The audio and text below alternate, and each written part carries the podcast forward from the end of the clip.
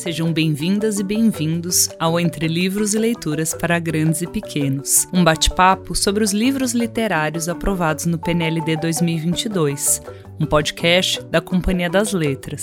Eu sou a Rafaela Deiab. Nesse episódio de hoje, conversamos sobre dois livros muito premiados. O Carona, escrito e ilustrado por Guilherme Casten, e o Da Minha Janela, do autor carioca Otávio Júnior. Para conversar desses livros com a gente, chamamos a Lucila Silva de Almeida. Lucila é pedagoga e tem pós-graduação em educação de crianças de 0 a 3 anos pelo Instituto Singularidades de São Paulo. Autora de Interações, Crianças, Brincadeiras Brasileiras e Escola, da editora Blucher, e coautora dos livros Parlendas para Brincar, Adivinhas para Brincar e Receitas para Brincar, da editora Panda Books. Também publicou a obra Práticas Comentadas para Inspirar, pela Editora do Brasil. Formadora de professores da rede pública e privada desde 2002, atualmente Lucila trabalha em projetos e programas de formação de professores pelo Instituto Avisalá, Vivace e Secretaria Municipal de Educação de São Paulo. Bom, vocês já sabem, né? Esse podcast começa com um aperitivo surpresa. Então, que tal escutarmos Carona na voz da atriz e contadora de histórias, Suelen Ribeiro? Nada pode dar errado. Com seu plano traçado, um surfista apronta as malas rumo à praia no feriado. E lá se vai o surfista empolgado. Um mergulhador prestes a casar esqueceu as alianças no fundo do mar. Me dê uma carona, pois voltarei para buscar. E lá se vão. Um mergulhador apaixonado e o surfista empolgado. Um herói cansado de combater o mal decidiu ser um cidadão normal. Uma carona, por favor, vou morar no litoral. E lá se vão. Um herói cansado, um mergulhador apaixonado e o surfista empolgado. Um jacaré acreditava que mudar-se do rio seria o melhor remédio. Só o mar para me curar deste tédio. E lá se vão um jacaré entediado, um herói cansado, um mergulhador apaixonado e o surfista menos empolgado. Um ladrão procurado. Para ganhar uma carona, mentiu. É, preciso ir à praia é, visitar o meu tio. E lá se vão. Um ladrão procurado, um jacaré entediado, um herói cansado, um mergulhador apaixonado e o surfista intrigado. Uma policial de muito respeito desconfiou daquele sujeito. Entrou aqui alguém suspeito? E lá se vão. Uma policial desconfiada, um ladrão procurado, um jacaré entediado, um herói cansado, um mergulhador apaixonado e o surfista preocupado. Uma menininha de tão assustada, mal conseguia falar. Moço, por favor, não deixe o lobo entrar! E lá se vão, uma menininha assustada, uma policial desconfiada, um ladrão procurado, um jacaré entediado, um herói cansado, um mergulhador apaixonado e o surfista chateado. Mais à frente, um lobo com jeito inocente pede uma carona também. Hum, mas desta vez é diferente e continuam os mesmos.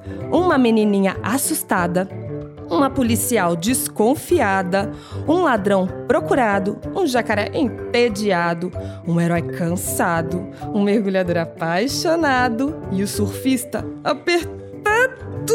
Ainda faltam o músico e seu pesado contrabaixo.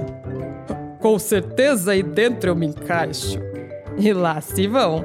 Um músico determinado, uma menininha assustada, uma policial desconfiada, um ladrão procurado, um jacaré entediado, um herói cansado, um mergulhador apaixonado e o surfista muito, mas muito irritado. De repente. Ah, ops! isso não fazia parte do plano. Acho que o passeio foi pelo cano. Mas também, com tanta gente, não há roda que aguente. E por lá mesmo ficaram. O músico determinado, a menininha assustada, a policial desconfiada, o ladrão procurado, o jacaré entediado, o herói cansado, o mergulhador apaixonado e o coitado do surfista desacreditado. E se não há mais como prosseguir, só lhes resta pedir. Pessoal, tem alguém chegando!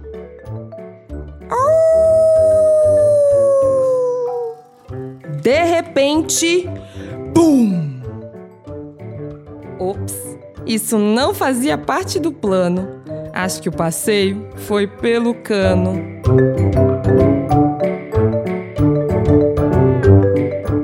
Oi, Lucila. Muito obrigada pela presença conosco aqui hoje para a gente fazer esse bate-papo tão gostoso sobre dois livros tão especiais. Olá, Rafa, eu que agradeço o convite. Antes da gente conversar, eu vou falar um pouquinho dos dois livros para interar os nossos ouvintes, né? Os que não conhecem essas obras ainda, sobre qual é o enredo e o que está em jogo né, nessas obras. Vou começar pelo livro Da Minha Janela. Né? Da Minha Janela é um convite ao leitor para observar o mundo. A história é contada em primeira pessoa. Sabemos quem é o protagonista, o menino que narra o que vê quando abre a janela e sabemos isso pela ilustração. Essa janela pela qual o menino olha o mundo apresenta muitos sentidos. Pode ser a janela da casa dele, mas também pode ser a janela do seu pensamento ou a do seu coração. Ou seja, a janela é uma metáfora para os seus pensamentos e sentimentos, e quando ele decide se abrir para o mundo. O Otávio Júnior, autor do livro, é carioca. Nasceu, cresceu e continua vivendo no complexo do alemão. Ele diz que quando criança encontrou um livro no lixão e o levou para casa. A leitura arrebatou o Otávio, que desse em diante não parou mais de ler. Anos depois, ele criou o projeto Ler é 10, Leia Favela, uma biblioteca comunitária. Ela, inclusive, faz parte do cenário ilustrado do livro. E as ilustrações são de Vanina Starkoff. Ela nasceu em Buenos Aires, mas mora no Brasil há muito tempo. Vanina tem vários livros publicados aqui no exterior. Da Minha Janela recebeu o prêmio Jabuti no ano de 2020. Já a obra Carona foi escrita e ilustrada pelo Guilherme Karsten. O Guilherme nasceu em Blumenau, em Santa Catarina, e tem se dedicado aos livros desde 2010. Em 2018, foi finalista do Prêmio Jabuti e do NAMI Concurso, na Coreia do Sul.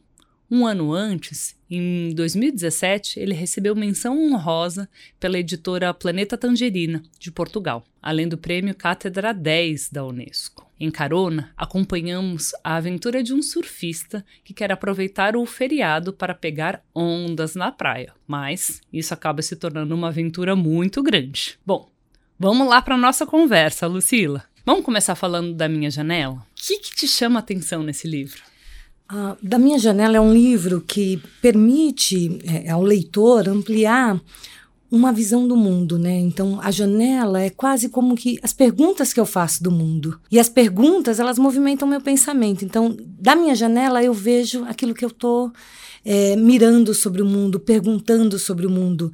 Então, de certa forma, ele traz uma possibilidade de olhar para si mesmo uhum.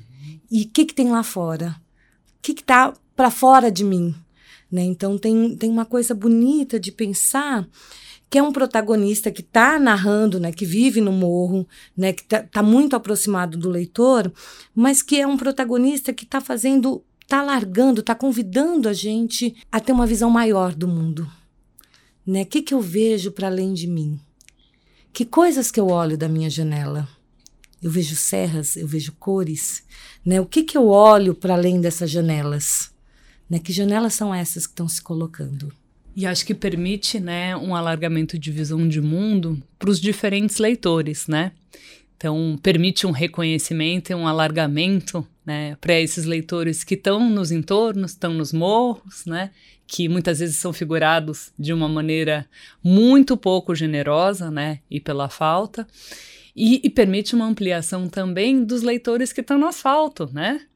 De se relacionar com esse espaço, né? Que esse espaço que é, que tem muita vida, que tem muita leitura, que tem muita criança, que tem muita criação, né? né então, como é que eu alargo, olhando para quem mora no morro, como é que eu alargo a partir de uma história que me diz respeito? Perfeito.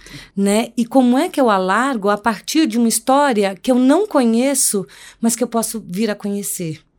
Né? Então, acho que tem uma potência muito grande para os diferentes leitores. Perfeito. De eu me ver reconhecido ou de eu descobrir novos mundos, né? É, e, e, de se reconhecer mesmo na diferença, né? É, Como é, é que a gente pode aprender pela diferença? Perfeito. É esse exercício né, da alteridade que a leitura e a literatura né, permite o morro, a favela, a comunidade, né, o cenário, né, onde se passa ó, essa história é ilustrada de forma colorida, né, com os detalhes da arquitetura, da paisagem, com uma vivacidade, né, das interações entre as pessoas que vivem ali, né.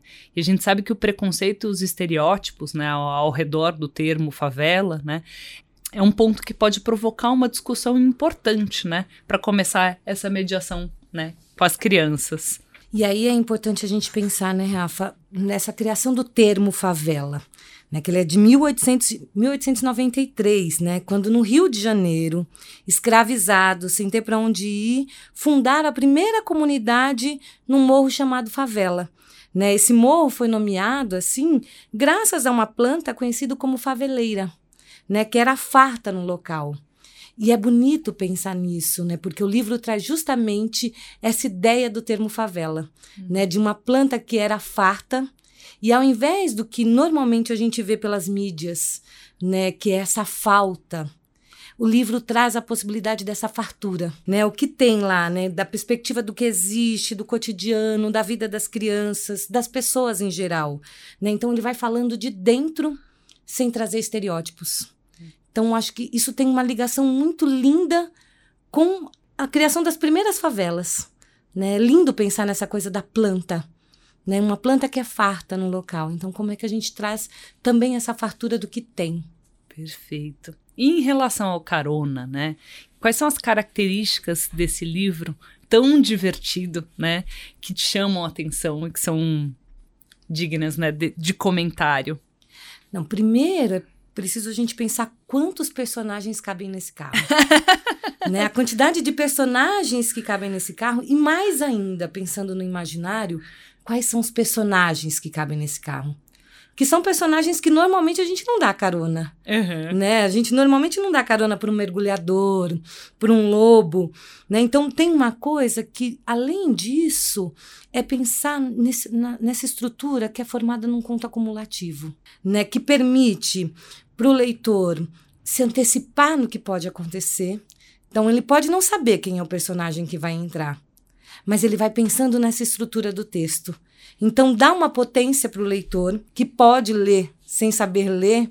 Né? Então, um conto acumulativo tem essa potência de dar ao leitor a possibilidade de ler esse texto sem saber ler, né? de se antecipar. E também ela vai trazendo palavras, né, períodos que são encadeados e que vão articulando essa longa seriação. É como se a história não tivesse fim. Uhum. Né? Então, é, vai, vai cabendo um personagem e outro. Né? O carona tem uma coisa que é de pensar nesse pedido de carona. Né? É, por vários personagens diferentes. Essa tensão do pneu que estoura, desse desfecho, né, que vai surpreendendo e de certa forma vai trazendo um humor também, né? É um livro divertido. Perfeito. Eu acho que aqui você já salientou, né, um pouco dessa estrutura, né, do que é o, o conto acumulativo. No caso dessa história, né, dos diferentes personagens que vão pedindo carona e vão acompanhando, né, o surfista na sua jornada rumo à praia, que se torna uma aventura, né, quando a gente chega no ápice, né, ali da tensão. Ir à praia já é uma aventura. Sim. Com todos esses personagens juntos. E vai crescendo essa tensão até chega um momento que você fala: Meu Deus, o que, que vai acontecer? Acontecer, né? E daí foi a, a dica e o spoiler que você deu referente ao pneu, que eu não vou repetir, porque a gente vai retomar daqui a pouco. Mas esses livros que são tão diferentes entre si, por que, que eles são importantes de serem lidos na educação infantil? Porque são obras que podem ser lidas em outras etapas do ensino, né? Mas qual o valor, né, delas na educação infantil? Acho que primeiro é importante a gente pensar que a gente tem, até hoje, a gente ainda tem um caminho muito estreito quando a gente pensa na escrita com as crianças. Uhum. Né? Então, primeiro a gente fica preocupado em desenhar as letras.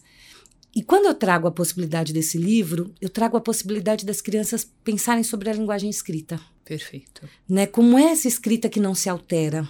Uhum. Como é que essa escrita que vai se acumulando? Né? Então, além dessa estrutura fixa e rimada, ele também traz alguns personagens conhecidos das crianças, como o lobo e a Chapeuzinho Vermelho, e também de personagens que vão alimentando e encantando o imaginário infantil, como mergulhadores, né? E outros que podem atrair o leitor por causar medo. O ladrão, o jacaré. Né? Ao trazer essa variedade de personagens, esse livro vai, vai criando oportunidades para que o leitor, para que as crianças percebam essa diversidade ampliem né, um modo de perceberem a si mesmo, as outras pessoas, é, conheçam essa estrutura de texto. Eles antecipam, né, em função da estrutura do texto, né, a chegada do próximo personagem. E essas dicas também aparecem no carona na ilustração, né? Isso é muito bacana. Já já a gente vai falar também dessa relação entre o texto e a ilustração, que no carona é um casamento ali que contribui para esse mistério e para o desfecho e a inflexão da história. Mas Pensando agora no da minha janela. Por que na educação infantil? Qual o ganho de ler esse livro nessa etapa? Da minha janela pressupõe uma criança ativa, participativa. Isso porque ele se utiliza de uma série de recursos literários que valorizam o leitor, né? Como a intertextualidade, né? Exatamente, né? Já que nele há referências a outras histórias, né? Como a da Malala, por exemplo. Né? Tem uma polissemia do texto escrito, em que há múltiplos sentidos para uma mesma palavra, a sonoridade das frases, que sugere uma cadência para a leitura em voz alta. Isso é super importante para a educação infantil, né? Como é que as crianças têm a possibilidade de ir pensando sobre essa cadência das palavras? E elas vão antecipando qual vai ser a próxima palavra para rimar, né, na cadência das palavras. E o autor, eu falo que ele é tão sagaz que ele faz a pegadinha na, nessa antecipação da estrutura, né? Da repetição, principalmente do surfista, que sempre aparece surfista chateado, surfista nananã, e daí ele vai e troca o adjetivo na terceira repetição, né? E isso é tão bacana, né, Rafa? Porque além de pensar nas palavras que podem surgir no texto, provoca as crianças a pensarem em outras palavras. Né? E isso que é o bacana. Como é que eu, eu trago um texto que me ajuda a pensar em outras palavras? E a gente não se dá conta, né, que a gente aprende a nossa língua materna, como isso acontece, né? Mas e, o como é justamente isso, né? Sendo exposto à estrutura da língua, né? E isso acontece nesse livro, nessas leituras. Mas a gente não reflete sobre isso, né? Acho isso... Exatamente, né? A gente tem pensado tanto em consciência fonológica. Olha o tanto que eu vou pensando e que eu vou adquirindo de consciência fonológica. Hum pensando sobre essas palavras, pensando sobre essa cadência, né? Eu já tinha falado, né, que são dois livros que te, são muito potentes nessa relação entre imagem e texto, né? Bom, o da minha janela tem ilustrações exuberantes, né?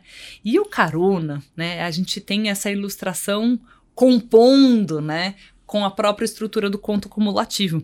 Conta um pouquinho é, para gente como se dá essa relação entre imagem e texto em cada uma dessas obras e como elas contribuem né, para esse efeito de sentido dessas obras. Em Carona, as ilustrações, né, elas vão tomando essa página dupla e isso vai estimulando os pequenos para a leitura imagética.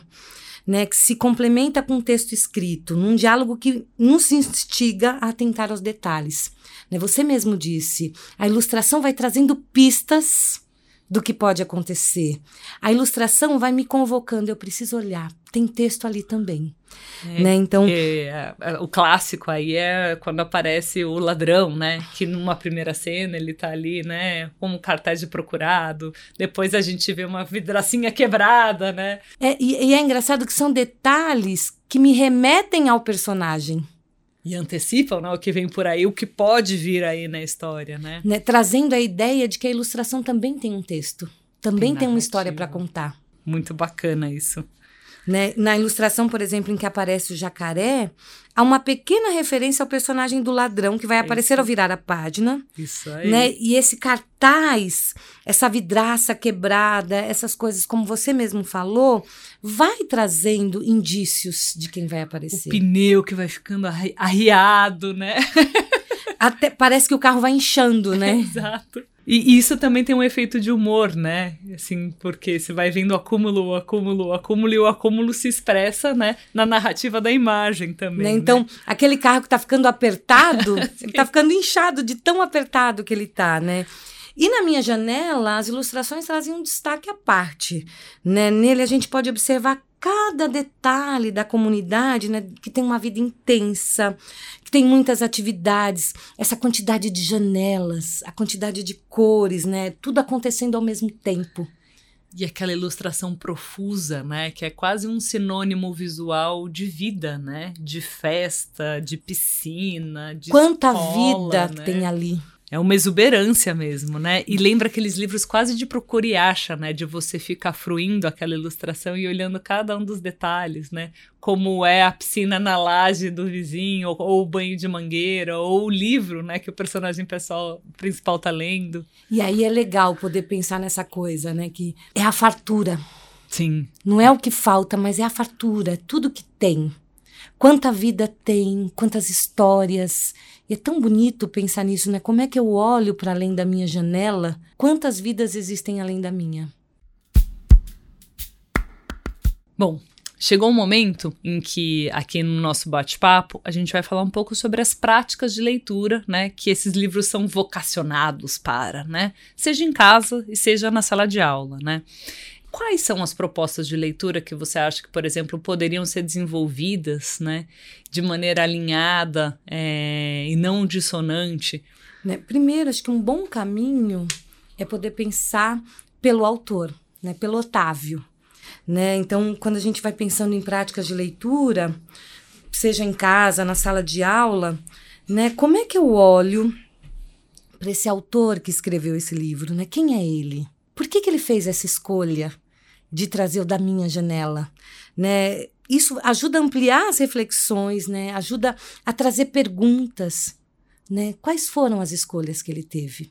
Quando eu leio sobre o autor, que eu tenho informações sobre ele no final do livro, eu também consigo entender mais o caminho dessa escrita para esse livro é uma dica crucial, né? Começar pela apresentação do autor. É uma dica necessária. Eu preciso conhecer o autor, porque também vai me dizer por que, que ele escreve sobre o morro. Porque a gente aqui conversando pode dar a impressão de que a gente está dando dicas ou fórmulas né, de como fazer a mediação, mas nem sempre a gente tem que começar a mediação apresentando o autor. Mas neste caso específico, esta prática leitura faz essa prática de leitura, né, faz todo sentido para a obra, né, para o da minha janela. Exatamente. Como professora, eu já fiz leituras em que eu não li o título para as crianças uhum. e que eu queria olhar a capa. Uhum. Né? No caso da minha janela, faz todo sentido eu conhecer e saber sobre o autor. Então, isso traz uma, uma chavinha para a gente pensar que é cada livro propõe uma leitura específica e propõe uma mediação, né? E estratégias para se aproximar né, da obra é, muito diferentes. E apresentar aqui, no caso, o autor traz elementos, né? A interpretação da história, né? Que é o menino que é sempre representado lendo, né? Estudando. Né? Então, tem uma construção, e acho que tem uma coisa linda também quando eu penso do autor, que é pensando na representatividade. Hum. Né? Então, é uma construção de uma personagem, dessa personagem que é negra, né? que revela uma autoimagem positiva. Né? Então, é, eu trago a possibilidade desse leitor se identificar também, né? Então, aquilo que a gente falou no começo, né, de quem é, quem vive no morro pode se sentir representado, quem é negro também pode se sentir representado de uma maneira positiva. Esses personagens e esse personagem tão exuberante, ele também é um convite à identificação não só de crianças e de leitores que são, ne são negros, né? E acho que esse é, é, é o verdadeiro exercício, né? Que a gente pode falar que ajuda a desconstruir o racismo, né? É de você ter exercícios de identificação e alteridade com corpos que são negros, né? É, e a educação antirracista, ela é diária e ela se faz, eu acredito muito que ela se faz por meio também da leitura. Sim. Como é que eu posso me sentir representado por um autor que é negro, um uhum. ilustrador que é negro e um personagem que é negro? Uhum.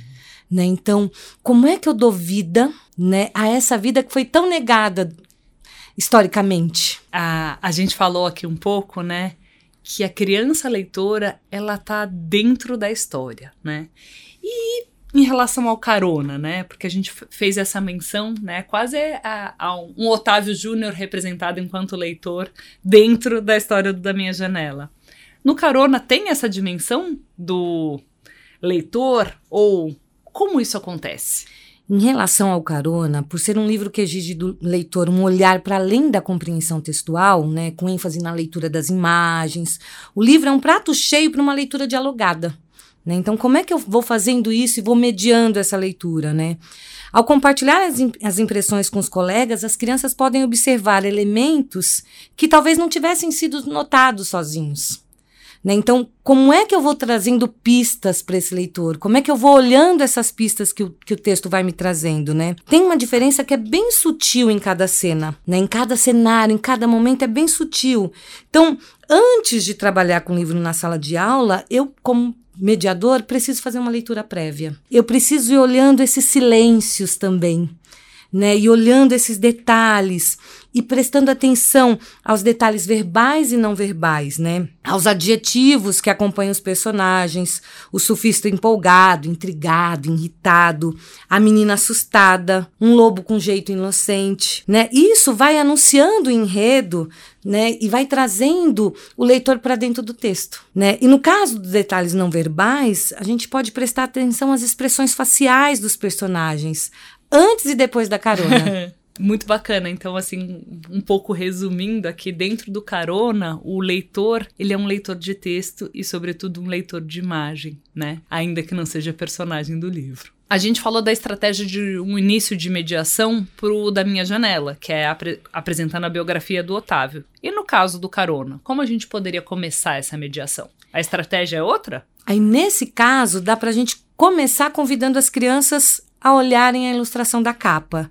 né, deixando que elas falem livremente suas impressões. É, a gente pode disparar uma conversa, por exemplo, o que significa esse gesto?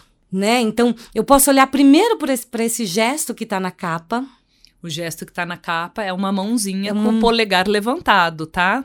Né, que é um gesto que culturalmente a gente entende como um pedido de carona. Né? Então, quem já fez esse gesto? Né? Quem, para onde será que está indo essa carona? Quem já pegou uma carona? O que será que vai acontecer no caminho? Né? Então eu posso provocar para o sentido do título do texto, né? Que nos convoca a pensar sobre carona. Né? Então, se eu tenho uma mãozinha levantada, o que que essa mão diz? Quem conhece esse gesto? Né? Para onde a gente vai a partir daí? Como que a gente sabe que está pegando uma carona para o lugar que a gente vai, por exemplo?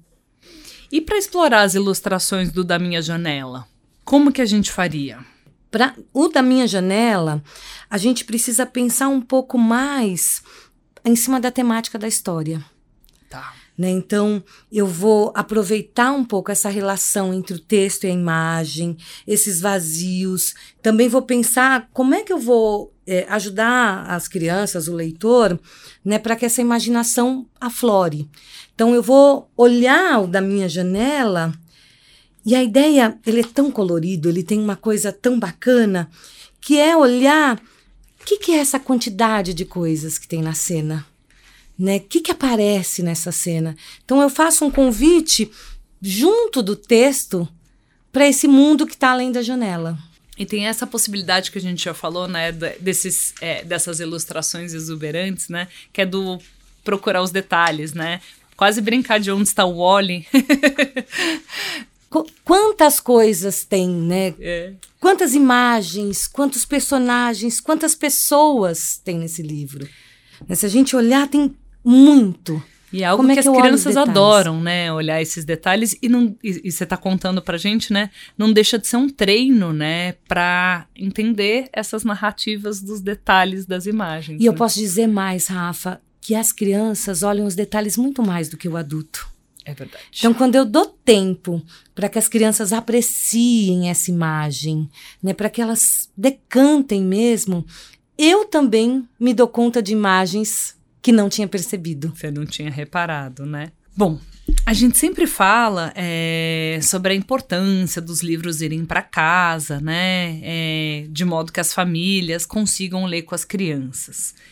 Como a gente, enquanto mediador da escola, consegue incentivar que isso aconteça?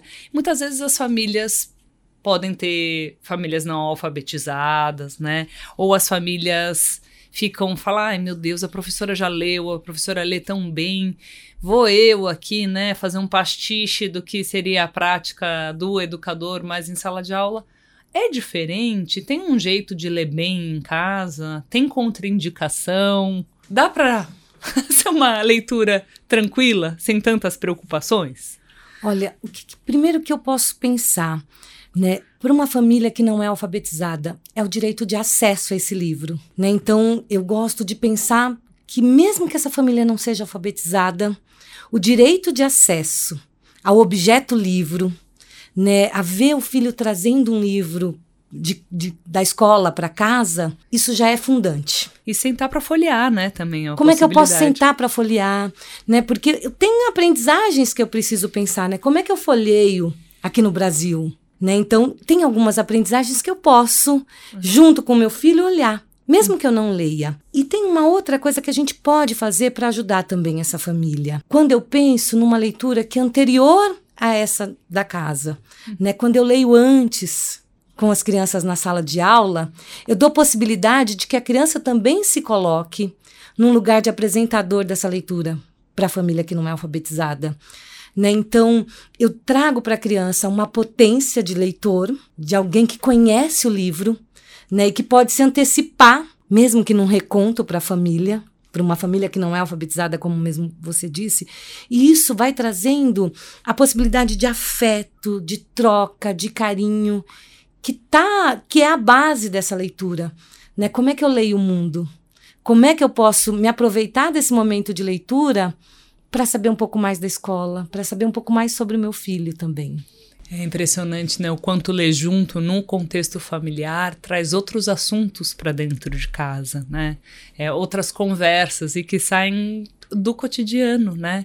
E um assunto que passa a ser compartilhado, né? Em família, porque é a história, né? Foi uma experiência vivida, né? Foi uma narrativa vivida em conjunto, né? Porque os livros falam dos heróis, mas também falam de mim. Uhum. A partir do momento que eu me vejo nesse livro. Né? Então, é, é bacana a gente poder pensar o quanto eu estou dando de possibilidade para a criança e também para a família. De conversa, de diálogo, de muitos assuntos, que é o papel do livro, que é o papel da leitura, né? de abrir portas, de abrir janelas. Então, resumindo, né, aqui mu- muitas das coisas que você disse, né, é, é importante que as famílias se envolvam, né, na educação dos filhos e nas ações de leitura, né, e elas podem entrar de maneiras diferentes, né. Eu posso ler sem saber ler. Pode ler sem saber ler e pode ler sabendo ler, né, É. mas curtindo eh, também esses momentos como espaços de afeto, né, que você falou de troca, carinho, diversão, né, e, e de brincadeira, né, com os livros e com as palavras no caso do Carona, né, um livro que convoca muito a essa brincadeira, né, essas risadas compartilhadas. E isso é extremamente importante, porque historicamente é, a gente também foi se afastando da leitura, né? Porque era uma leitura que estava fora de mim. Quando eu busco essa coisa do prazer provocada, pelo, por exemplo, pelo carona, eu estou trazendo a possibilidade de uma leitura prazerosa, de uma leitura da vida, né, de um momento de troca, e eu estou trazendo a leitura para mim como possibilidade de uma criança leitora, de uma família leitora, né? Nossa, muito bacana isso, né? Porque muitas vezes é, em universos, né, com pouca circulação de textos escritos e do suporte livro, né, é um objeto que pode causar medo, né? Ali você tem consolidado, né, toda uma cultura letrada e formal que algumas famílias podem pensar não é para mim, né? E o livro não é meu adversário, ele pode ser meu parceiro. Muito bacana, Lucila. Queria te agradecer muitíssimo pelas contribuições inestimáveis assim de hoje. E, e de pensar uh, acho que pela primeira vez aqui nos episódios do podcast a gente pensou sobre uma diversidade de famílias de leitores né? E como ainda assim né, nessa diversidade de famílias leitoras é, o livro é, e as leituras fazem a diferença né? Exatamente né? Como é que a gente pode pegar esse objeto livro para que ele faça parte não só da sala de aula, mas também das casas, né, de todos os lares. Né? Então, que o objeto livro seja um objeto de todos os lares, independente de qual família seja, né? que a gente possa olhar para isso.